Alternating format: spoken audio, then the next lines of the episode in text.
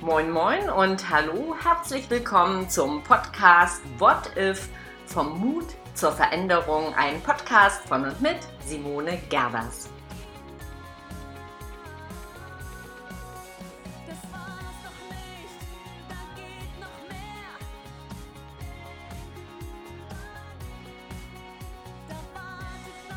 Hier ist sie, die Podcast-Folge Nummer 47.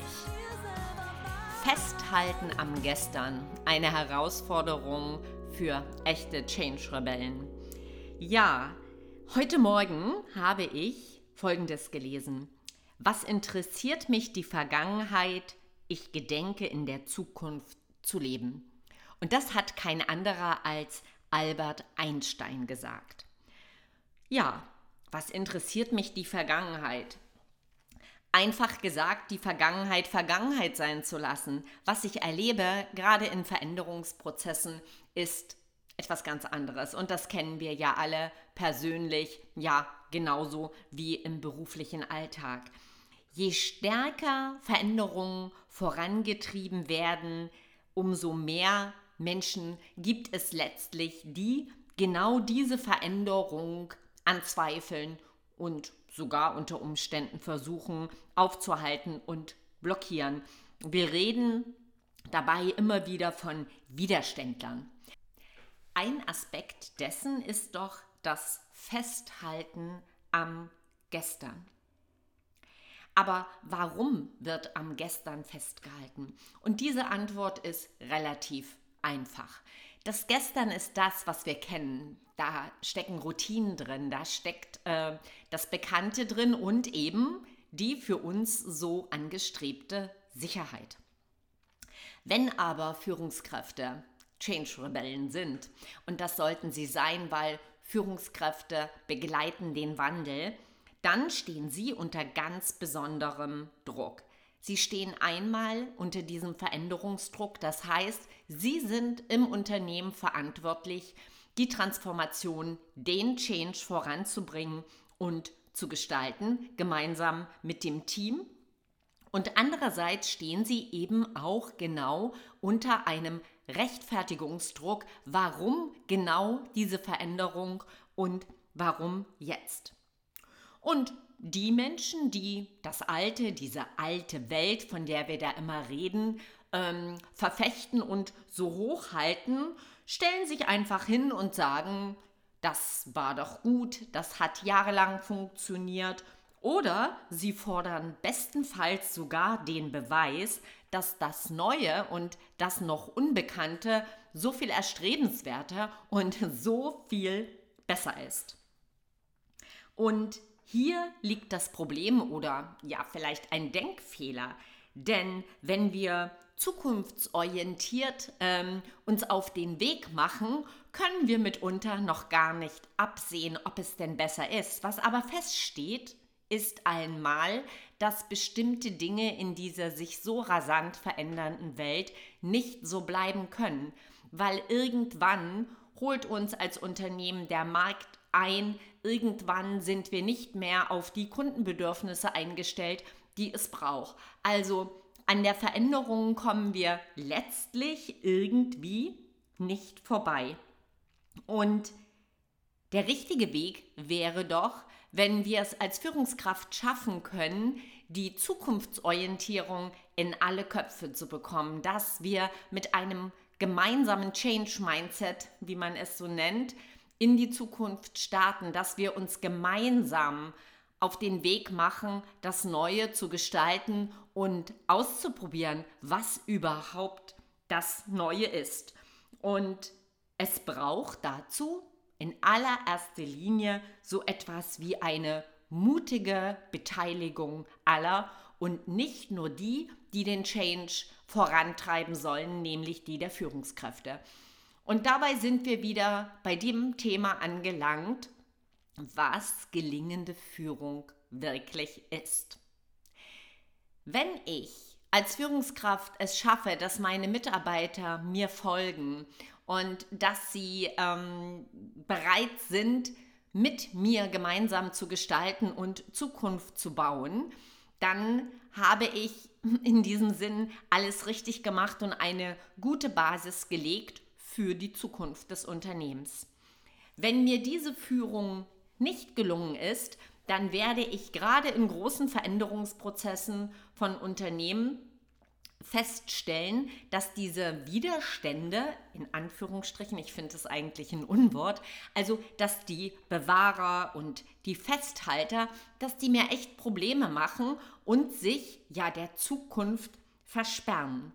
Und es ist doch Fakt, allein als Führungskraft kann ich diesen Weg nicht gehen. Ich brauche das Team, ich brauche die Menschen aus allen Bereichen, ich brauche deren Commitment, ihre Gestaltungskraft, ihre Kreativität, um echte Innovationen zu schaffen.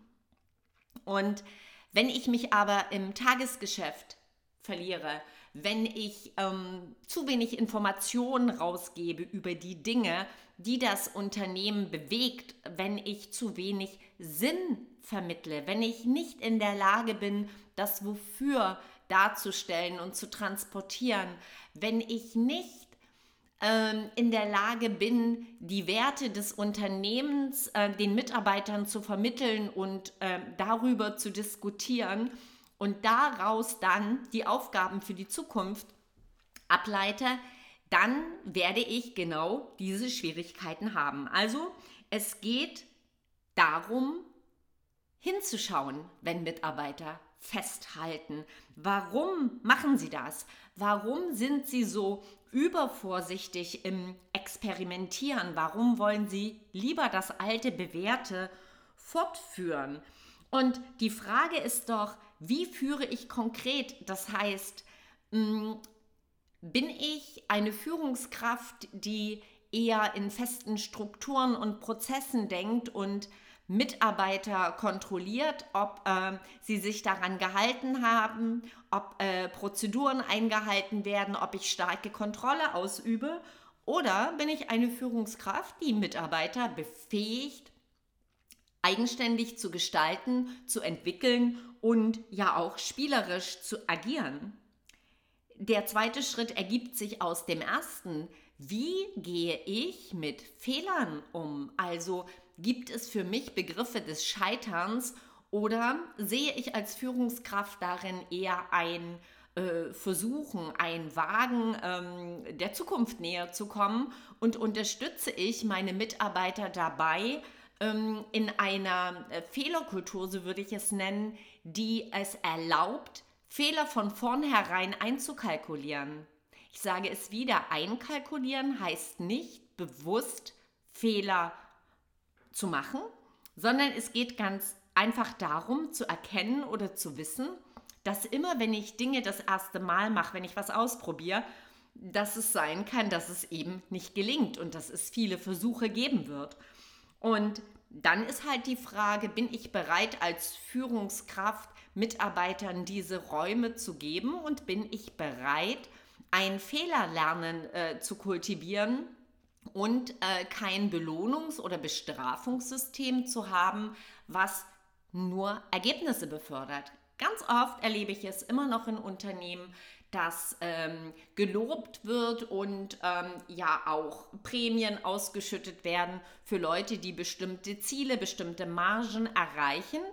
Aber die, die innovativ sind, die, die ausprobieren, die wirklich an der Gestaltung des Unternehmens arbeiten, die versuchen, neue Wege gangbar zu machen, dass die nicht gesehen werden und dass dann eher der Effekt eintritt, wenn dann einer dieser kreativen und gestalterischen Menschen mh, mm, verfehlt oder etwas nicht sich als nicht praktikabel erweist, dass man dann auf denen drauf rumtritt und vielleicht sagt, siehst du, habe ich doch gleich gesagt, warum haben wir es nicht gelassen, wie es schon immer war? Warum müssen wir denn das jetzt gerade ausprobieren? Und dass dann halt wieder die Verfechten des Alten den Status quo aufrechterhalten. Und ganz viel hängt halt davon ab, wie du als Führungskraft deine Mitarbeiter führst. Also Ergebnisse oder Wagnisse, natürlich kontrollierte Wagnisse, ähm, übervorsichtige Experimente oder spielerisches Ausprobieren.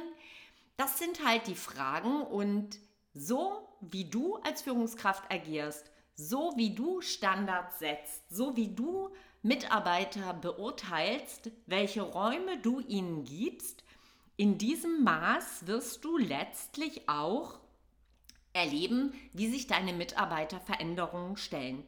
Weil es ist ganz klar, ein Rechtfertigungsdruck, den viele Führungskräfte und Manager gerade in diesen Wandelzeiten bekommen, dem kannst du so nicht standhalten, weil du kannst keine Garantien für die Zukunft geben. Aber du kannst mit deinen Mitarbeitern ein Wofür erarbeiten. Du bist verantwortlich, eine Vision zu kreieren und mit deinen Mitarbeitern gemeinsam eine Kultur schaffen, die es euch erlaubt, diesen Gestaltungsweg gemeinsam zu gehen. Ja, und dieses Anliegen wollte ich heute ganz ja, spontan in diesem Podcast äh, loswerden, weil ich hatte heute Morgen diesen Spruch gelesen, den ich eingangs erwähnte. Was interessiert mich die Vergangenheit? Ich gedenke, in der Zukunft zu leben, frei nach Albert Einstein. Und wie es der Zufall so will, hatte ich heute im Teammeeting genau dieses Thema auf dem Tisch. Festhalten versus Rechtfertigung von Veränderung und als Hauptthema natürlich, wie führe ich als Führungskraft mein Team durch die Veränderung. Ja, Mut zur Veränderung ist ein komplexes Unterfangen. Neues gestalten und Neues wagen heißt immer Unsicherheit auszuhalten und sich genau in diesem Terrain auf Gestaltung einzulassen. Ich möchte dich, ich möchte euch ermutigen, sich auf Veränderung einzulassen und den Mutmuskel auszudehnen. Freut euch mit mir auf mein Buch Mutausbruch, das Ende der Angstkultur, das jetzt ganz frisch im Frühling im März erscheint. Ihr könnt es schon vorbestellen. Den Link findet ihr auch auf meiner Website und in Social Media. Und ja, wir hören voneinander. Freitag ist immer Podcast-Tag. Freue dich auf nächsten Freitag. Ich freue mich auf dich. Nur Mut, deine Simone Gerber.